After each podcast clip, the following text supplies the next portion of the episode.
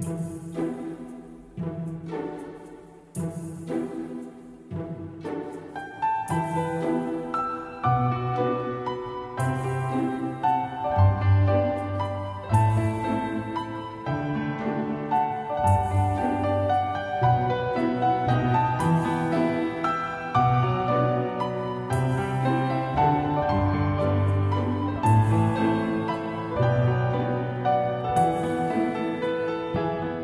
嗨，皆さんこんにちは、マスです。大家好，我是川，欢迎收听本期的漫谈日本。那还有一周的时间吧，大概十来天左右啊，就要马上到了二零一八年的最后一个 JLPT 的考试了。不知道大家有没有去报名参加这次的日本语能力测验呢？啊，经过七月份的一个考试，还是六月份的一个考试啊？大家可能有的已经通过了啊，有的可能哎想更上一层楼。 这个时候呢，就报名了今年年底的考试，对吧？啊，其实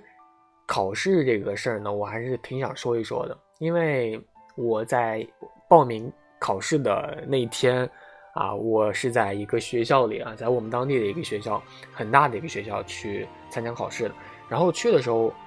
第一次去考试嘛，然后找不到那个教学楼在哪，他当时写的那个楼呢，是一个好像是什么艺术楼还是什么。呃，外国语的一个楼去考试，然后因为学校特别大，然后我就问了很多人，就有一部分在校学生呢，他们不知道是有学校里是有这个考试的，然后问了很多人都不清楚，后来我还是一个一个 一个人一个人，真的毫无夸张，然后问到了这个考试的地方，然后后来参加了考试，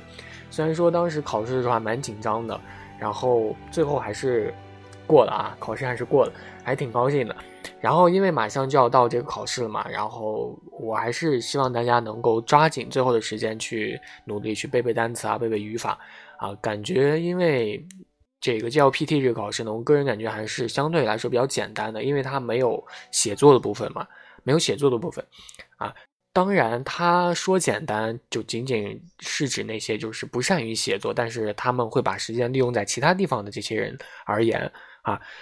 但是很多人还会说，就是说 JLPT 这个考试因为没有写作，可能在其他的一些考试上，比如说在托福、雅思这些考试上，难度就不不尽相同，无法去比啊。这个我是不认同的，因为同样是国际上的一个考试，虽然日语的这个考试没有写作，但是他们会把更多的难题出在阅读、听力，甚至说是在单词上啊。就是它的难度肯定是均分的，所以无论是英语考试、韩语考试还是日语考试啊，他们的难度都是相同的啊，或者说是西语考试都是一样的。所以啊，我希望大家还是不要去小瞧这个考试啊，有时间就去学习，因为真的是没多长时间了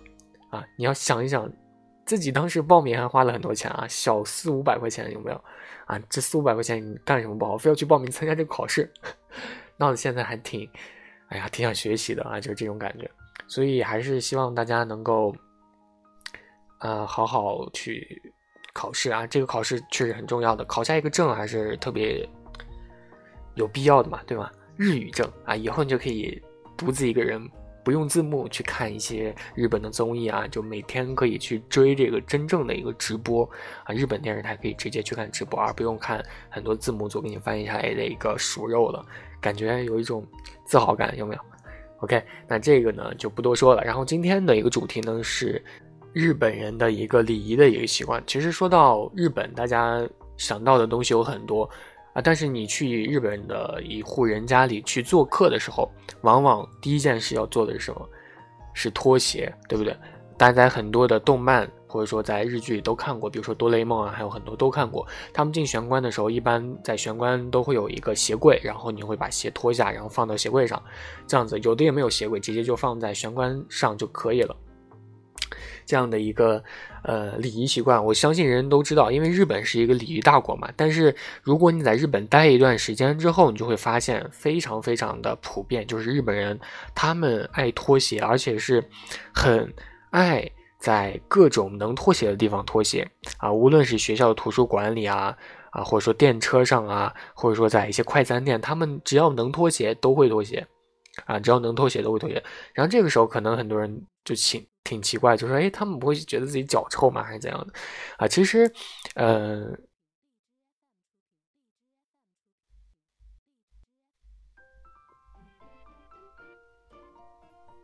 他们呢会对自己的家里面会点燃一些香啊，或者说喷一些香水去防止这些事情的发生。但是，呃，就如刚刚所说的。很多国家其实就是外来人嘛，来到日本都是不太理解这个行为的，因为像很多的欧美国家啊，比如说德国啊，或者说欧洲啊，他们就认为拖鞋是很不雅而且蛮低俗的一种行为。所以说，世界上的各种各样国家之间的这个文化的差异性，当然也是存在的嘛。啊，像我之前听我的一个朋友说，就是说他们他在美国生活嘛，纽约，然后。他说，他的朋友在帮他修这个电灯的时候，就是屋子上面那个灯的时候，换灯的时候，然后呢，他会直接穿着鞋，然后踩到他的床上，然后去换。然后美国人可能自己觉得踩我踩了你的床，我觉得没什么事情，但是咱们天朝人或者中国人就会觉得。你为什么要穿着鞋踩我的床？我还得再打扫，很麻烦，啊，就是这种的一个观念上的一个差异。但是日本的社会呢，它已经是成为一种习惯脱鞋的一种社会了，所以无论是各种各样的一个现象，它会出现的话，它都不会去介意啊。比如说我刚刚说到的什么脚臭什么的，啊，很多人就是说，如果出现了脚臭，你会怎么办？啊，我呢可能会我啊，我就会让他立马把鞋穿上，我就会很直白的，就是说哇，我真的很臭，受不了了。然后，但是日本人不一样，日本人呢，他是一个很在乎，啊，怎么说很在乎？也，我我说出很在乎别人的感想的时候，就显得那个脱鞋的那个人好像不是日本人一样。啊，因为在日本呢，经常会有就是私家车嘛，拉着朋友一起去出去玩，然后。可能后座的朋友就会觉得路途比较遥远，然后拖了鞋会舒服一点。这个时候呢，可能就有这种，呃，脚臭的人就出现了。然后这个时候就他又想说又不能说啊，就感觉很很委屈啊，这种的一个现象。因为臭味真的是很难容忍的，我个人觉得臭味很难容忍。但是日本人又是这样的一个性格，所以有的时候出现这种事情的时候呢，他们确实就是自己也觉得很不爽，很苦恼。啊，这种现象，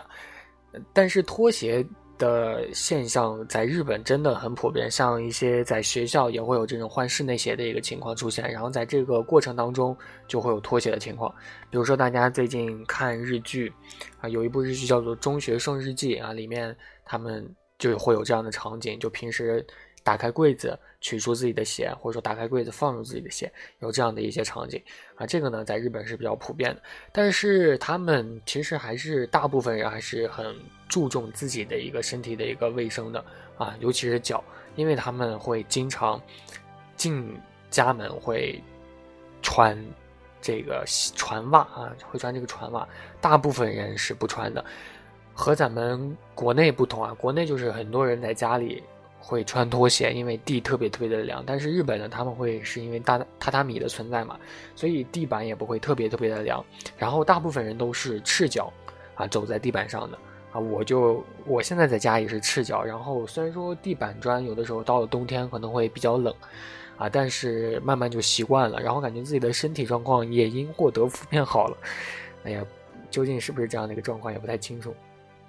总之，日本人呢就是这样的一个很奇特的一个生物吧。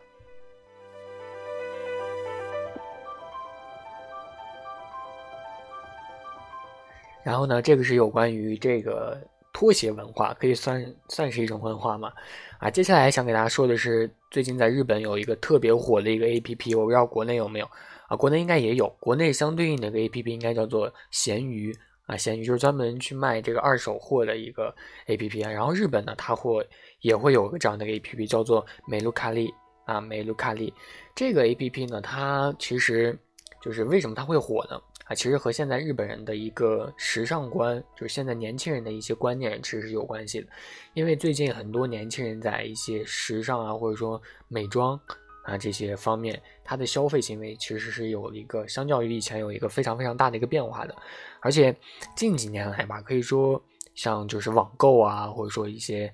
上网啊这种影响，对于咱们来说也是特别特别大的，尤其是中国啊，在日本呢，可以说这个网购它还不是特别特别的，就是服务还不是特别的全面啊，但是在咱们天朝，这个服务可以说是相当的周到了。啊，无论是退货还是买东西、浏览，都是一应俱全。但是在日本呢，有的时候它的这个网购，你去看这个价格啊，或者说一些这个究竟是否合适，或者说图片浏览的时候，它就没有像咱们天朝这么多了啊。有的时候价格可能还会比实体店贵一点，所以有的人在日本生活呢，就养成了去逛街的一个习惯啊，就被迫去逛街，因为网上卖的东西有的时候贵，买回来还不好退，然后这个尺寸还不好对啊，这样的一个情况。然后最近日本呢就。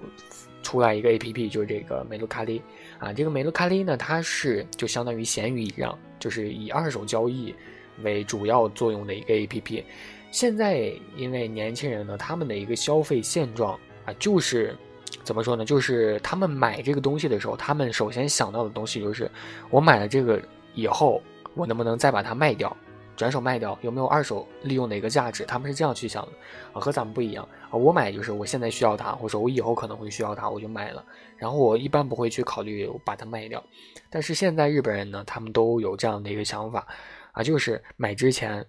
是否能够把它卖掉，这已经可以说是一个比较公认的一个常识吧。比较公认的常识，所以也是为什么日本人啊，在一些比较繁华的地带，比如说涩谷啊这些地方，他们会看到自己朋友比较时尚的一些朋友的时候，他们几乎会每天换一套衣服。然后很多人或者说包括我在内，就是最开始会对于他们，我操，你怎么这么有钱，每天换一套衣服？后来才发现，他们之前穿过的衣服之后几乎就没有再见到过，就是因为他们把这些衣服都卖了。啊，买来之后又卖了，然后去不断提升自己的一个对于穿着的一个打扮的一个提升啊，然后现在很多日本人也是有这样的一个理念了，就是不断的去换衣服啊，因为你如果经济允许的情况下，你可以把这些衣服都买过来放到衣架里一件一件去穿，对吧？但是目前的学生还没有这样的一个能力，所以他们就会以这种方式最大化啊，利用这个 A P P。啊，利用这个 app，然后去循环利用，也是一个比较好的一个东西吧。其实事实上，在这个这个 app 里面呢，很多就是名牌的衣服，它相对来说是比较容易卖的啊。比如说潮牌，比如说这个 Supreme 啊，Supreme 就是最近比较火的这个啊，几乎人人都在穿，但是几乎都是假货的一个这个 Supreme 啊，还有很多就是日本的一些小众的一些暗黑潮牌，都是比较容易卖的。但是相反。啊，如果你是这种普通的衣服的话，就很难卖。所以，啊，买衣服的时候呢，比起便宜但是卖不出去的这种非品牌的服装，人们更倾向于去买一些买的时候比较贵，但是后来会容易卖一点的这个服装啊，是这样的一个消费的一个理念。这样子，然后除了衣服呢，在这个 app 里面呢，也会卖一些这个化妆品。其实，在闲鱼里面也有各种各样，什么东西都能卖，对吧？啊，其实这个 A P P 也没有咱们国内的闲鱼这么方便啊，但是它也是逐渐在兴起的一个过程啊。很多人呢，经常会在这个 App 上去买一些这个二手的化妆品啊。这些化妆品呢，有的时候这个价格不高，但是也是这种正品啊。日本嘛，啊，正品一般都是比较普遍的。然后他们会把这个二手的买来，如果觉得好用的话。再去买正品啊，这样的一个体验啊，如果不好的话，也可以送给朋友，或者说再出掉啊，这样感觉也不会有多大的一个损失，所以就是这样的一个现状啊，这样的一个现状。然后日本人呢，现在的和就以前咱们中国人去日本不是会爆买嘛，啊，就是向周围人炫耀啊，买奢侈品。以前那种时代呢，可以说是那种泡沫经济时代啊，但是现在的年轻人呢，可以说是对于这种品牌货没什么兴趣。啊，没什么兴趣，啊，但是最近几年呢，就是因为这些 A P P 的普及嘛，然后很多一些标志显眼的一些衣服，可以说是更容易卖出去啊。什么叫做标志显眼？就是这个 logo 啊，它衣服上的 logo 是比较大的，啊，是比较容易卖的。比如说什么什么全员恶人，啊，当然是开玩笑。但是全员恶人为什么最开始能够在这个最开始能够把它做成一个衣服，然后能够卖得很火呢？就是因为全员恶人这几个字很大，然后看起来很帅。所以就容易卖出去。虽然说现在已经成为烂烂大街的一种这个土味穿着了，但是不可否认，他最开始他能想出这个大 logo 的时候呢，就已经是一个很不错的一个进步了。感觉发展还是很快的。这样子，然后很多人可能不太能够接受一些二手的商商品，比如说二手的衣服啊、二手的裤子，可能不太能接受。但是还是有一大部分人去选择使用了这个 APP，因为究。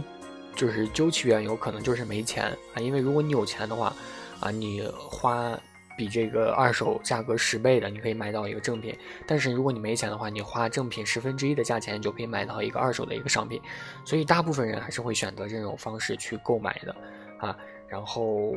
这也是日本人现在的一个消费水准啊。就我而言，我在闲鱼上也买过很多东西，但是几乎是没有买过这个化妆品，甚至说就是就是往往身上用的，或者说衣服啊，衣服也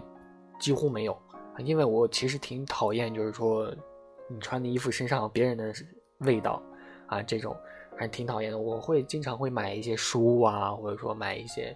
这这个装饰品啊，装饰品这些东西还是挺常用的。然后日本人呢，因为之前的网购的环境不太理想，所以他们现在呢也是采用了这个 APP 逐渐火起来的这样的一个原因。OK。那这个呢，就是今天的漫谈日本了啊！如果大家有什么想法的话呢，可以在评论区里抛出来。OK，那我们下期再见，我是船，拜拜。